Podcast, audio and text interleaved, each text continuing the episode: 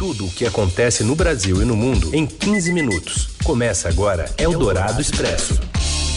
Olá, seja bem-vinda, seja bem-vindo a mais uma edição do Eldorado Expresso, sempre trazendo as principais notícias no meio do seu dia. Isso para você que está nos ouvindo aí pelo FM 107,3 da Eldorado, também no nosso aplicativo para smartphones e tablets e para você que também nos ouve ao vivo pelo site radioeldorado.com.br. Mas um alô para você que nos acompanha em podcast, aí pode ser em qualquer horário. Eu sou Raíssen Abac e estes são os destaques desta sexta, 19 de agosto de 2022. Jair Bolsonaro entrega ao Centrão o setor que fez licitação de poços no Nordeste com suspeita de sobrepreço de 131 milhões de reais.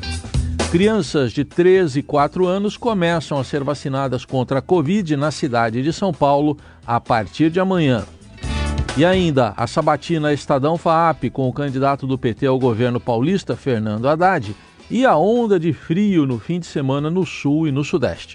É o Dourado Expresso. Tudo o que acontece no Brasil e no mundo em 15 minutos.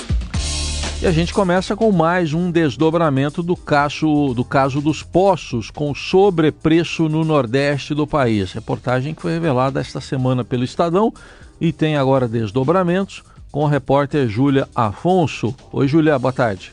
A licitação para ligar poços de água no sertão nordestino e no norte de Minas com indício de sobrepreço de 131 milhões, foi requisitada por um departamento da Fundação Nacional de Saúde, a FUNASA, que o presidente Jair Bolsonaro entregou para o Centrão comandar. Como revelou o Estadão, inúmeros poços já perfurados estão lacrados, mas as obras pararam na metade e a população segue sem acesso à água. O certame, com suspeitas de sobrepreço, foi tocado pelo Departamento de Engenharia de Saúde Pública, setor controlado pelo PSD há alguns anos. O diretor atual é Marlos Costa de Andrade e ele foi indicado para a vaga pelo deputado Domingos Neto, do PSD do Ceará que é um aliado do governo. A maior parte do serviço contratado foi arrematada por uma empresa cearense cujo sócio é aliado político e correligionário de Domingos Neto. A estimativa de sobrepreço é da Controladoria Geral da União. Vinculada ao Ministério da Saúde, a FUNASA tem entre suas atribuições levar água potável e saneamento básico aos brasileiros. Então, logo aderiu ao Centrão, Bolsonaro entregou a presidência da fundação e o departamento mais importante da FUNASA, que toca licitações milionárias, para o PSD. Na divisão, coube ao deputado Diego Andrade, do PSD de Minas, indicar Miguel Marques para a presidência da FUNASA e a Domingos Neto emplagar um ex-assessor de seu pai para o comando do Departamento de Engenharia de Saúde Pública. O pregão foi vencido por três grupos. A principal empresa de um consórcio que levou 317 milhões em serviços é a Edmil Construções. Ela pertence ao presidente do diretório do PSD em Quixeramobim, cidade cearense. A análise dos técnicos da CGU indicou que os preços dos equipamentos desse pregão foram inflados pela Funasa, que colocou estimativas muito acima do preço do mercado para equipamentos como tubos e bombas. Eldorado Expresso. Eldorado nas eleições 2022. Um grupo formado por majoritariamente por empresários que apoiaram ou ainda apoiam o presidente Jair Bolsonaro busca um canal de diálogo com o ex-presidente Luiz Inácio Lula da Silva, líder nas pesquisas de intenção de votos na corrida pelo Palácio do Planalto. O petista, porém, tem se esquivado de um possível encontro e escalou o candidato a vice, o ex-governador Geraldo Alckmin, para conversar com os empresários. Fundado em 2020, o Instituto Unidos Brasil defende pautas encampadas pelo empresariado por meio da Frente Parlamentar do Empreendedorismo e promove eventos com políticos, sobretudo bolsonaristas. No próximo evento, no dia 1 de setembro, sobre desoneração da folha salarial, pauta que os empresários querem levar a todos os candidatos à presidência, o ministro da Economia, Paulo Guedes, estará presente. Entre os participantes também estará o interlocutor de Lula, o presidente da União Geral dos Trabalhadores, Ricardo Patá. O discurso dos empresários, no entanto, enfrenta forte resistência nas bases do petismo. A reforma administrativa, por exemplo, não é nem sequer citada nominalmente no plano de governo de Lula. E o ex-presidente e seus apoiadores têm defendido a taxação de grandes fortunas, medida rejeitada por parte do empresariado. E o ex-presidente Lula venceria o presidente Jair Bolsonaro por um placar, por uma margem de 54% a 37%, em um eventual segundo turno, segundo pesquisa da Datafolha divulgada nesta quinta-feira. Brancos e nulos somam 8%, não sabem são 2%. Pesquisa mostra que Bolsonaro segue como o candidato mais rejeitado pelos eleitores, com 51% que declaram que não votariam nele de jeito nenhum. O segundo candidato com maior índice de rejeição é Lula, com 37%. Na pesquisa para o primeiro turno, a vantagem é de 15 pontos, 47 para Lula, 32 para Bolsonaro. O Instituto ouviu 5.744 eleitores em 281 cidades, de terça, terça agora, dia 16, data do começo da campanha de rua, até esta quinta. A pesquisa contratada pela Folha de São Paulo e pela TV Globo tem margem de erro de dois pontos percentuais para mais ou para menos e foi registrada no Tribunal Superior Eleitoral com o número BR 09404-2022.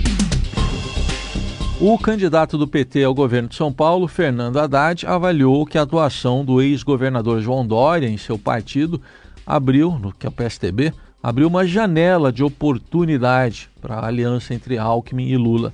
Durante sabatina realizada pelo Estadão, em parceria com a FAAP, na manhã desta sexta-feira, o petista avaliou que a ação de Dória possibilitou a entrada do ex-tucano Geraldo Alckmin na chapa de Lula à presidência da República. Haddad também chamou o candidato do PSDB à reeleição no governo paulista, Rodrigo Garcia, de estranho no ninho o Dória agregou pessoas que não eram tradicionalmente do PSDB, como o próprio Rodrigo Garcia. Rodrigo Garcia sempre foi do DEM, uh, apoiava, uh, apoiava o Maluf, apoiou o PITA, fez parte da administração do PITA, depois do Kassab, mas resolveu ir para o PSDB, o que nos abriu uma janela de oportunidade. Que a partir do momento que você bota um estranho no Ninho Tucano, eh, para impedir a candidatura do Geraldo Alckmin pelo PSDB a governador, isso, isso abre uma, abriu uma possibilidade que talvez não estivesse no nosso horizonte. Haddad também falou sobre a polarização que vem tomando conta do país nos últimos anos e sobre as ameaças à democracia. O candidato do PT usou o exemplo da religião num recado à primeira-dama Michele Bolsonaro, que na semana passada compartilhou um vídeo em que Lula aparece com lideranças de religiões de matriz africana. Na publicação, a primeira-dama dizia que o petista entregou sua alma para vencer essa eleição. Essas ameaças que é, pairam sobre nós, eu imaginei que até fossem se atenuar à medida que se aproximasse o 2 de outubro. E não.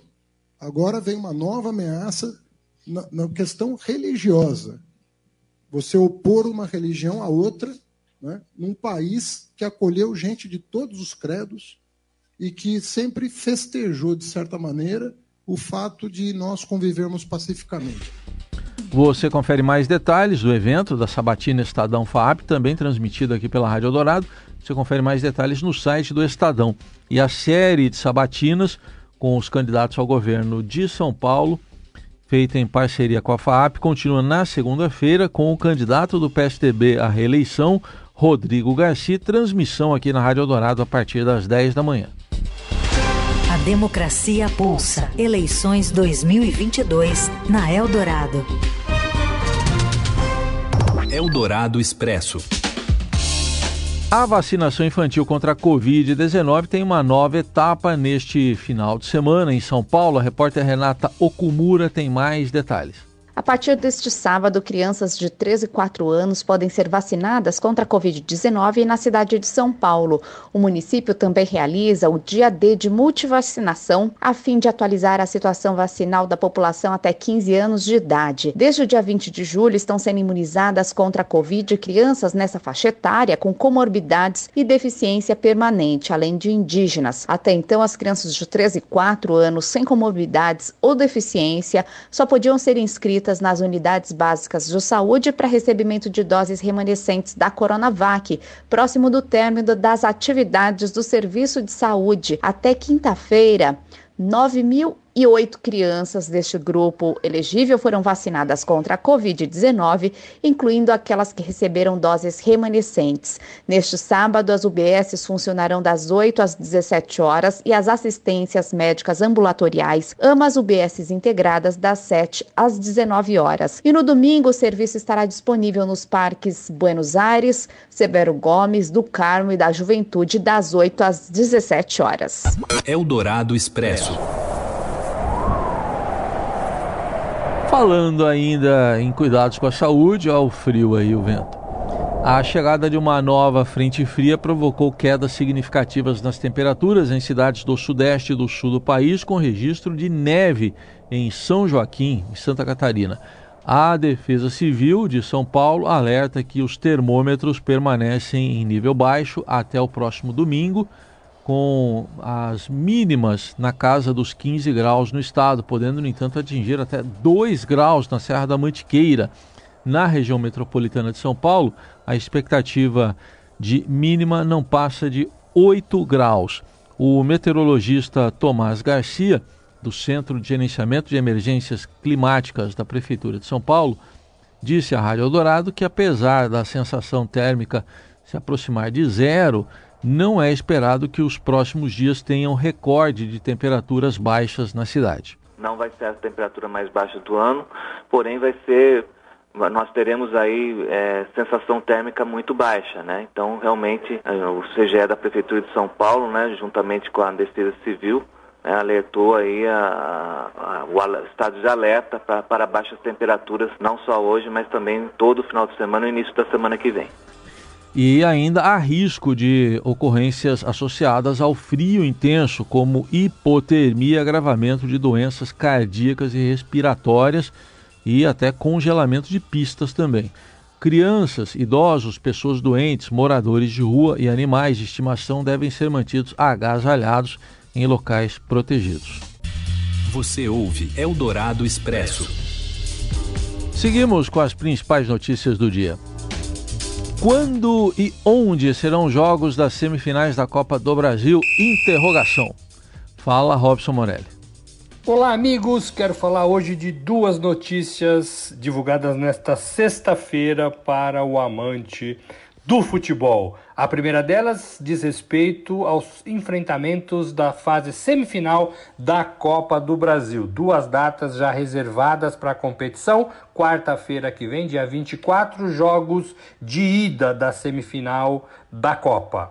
O jogo da volta está marcado para 14 de setembro. Joga então semana que vem, dia 24. Espera um pouquinho, 14 de setembro tem a decisão da vaga e aí a gente vai conhecer quem são os times que vão para a final da Copa do Brasil: Fluminense, Corinthians, São Paulo ou Flamengo. A outra notícia diz respeito à seleção brasileira. Ah, seleção brasileira. Seleção brasileira que se prepara para mais dois amistosos em setembro de preparação e serão os últimos para a Copa do Mundo do Catar. O Brasil vai enfrentar, acreditem, Gana e Tunísia. Foi isso que a CBF, a comissão técnica liderada pelo Tite, conseguiram para a preparação da, do Brasil para a Copa do Mundo. Então, Gana e Tunísia serão os dois próximos adversários do Brasil em amistosos internacionais marcados para o dia 23 e 27 de setembro. A convocação do Tite para esses jogos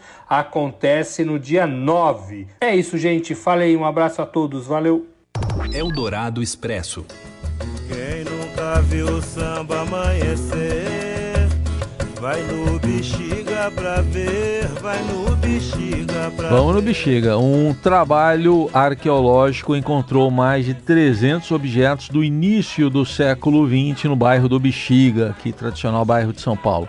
E a repórter Priscila Meng traz mais informações.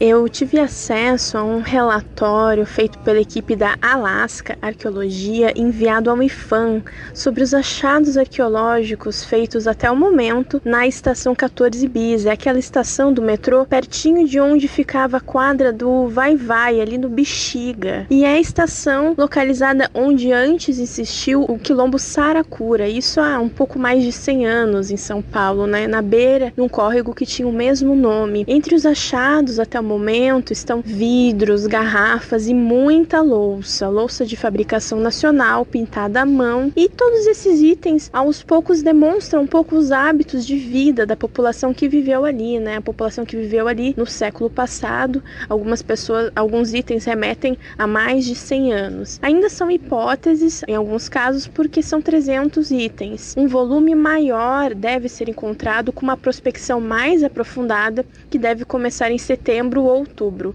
Ela ainda não começou porque estão sendo feitos trabalhos de contenção, de segurança, para que esse monitoramento e essa identificação dos itens ocorram a maior profundidade, a 4, 5 metros de profundidade. Mas o início dos trabalhos está autorizado pelo IFAM e enquanto isso a obra está praticamente parada, a obra de implantação da estação. Ela vai retomar assim que for concluído o trabalho de prospecção, todos os itens arqueológicos sejam retirados do local caso né, sejam itens móveis. Esse trabalho ocorreu já em outras oito estações ou poços de ventilação da mesma linha, da linha 6, é feita por um trabalho de arqueologia. É uma equipe que, infelizmente, a gente não consegue entrevistar porque o consórcio, a linha Uni, não autoriza entrevistas.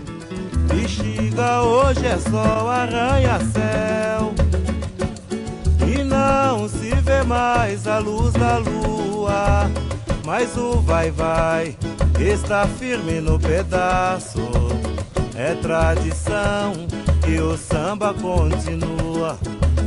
É e assim, ao som do grande Geraldo do filme, a gente vai, vai encerrando o Eldorado Expresso desta sexta-feira, em que estive ao lado do Gabriel Damião na produção e na coordenação, do Nelson Volter na produção, na também na produção, por que não, na na nossa mesa de som e do Moacir Biasi na Central Técnica. Um ótimo fim de semana para você e até segunda.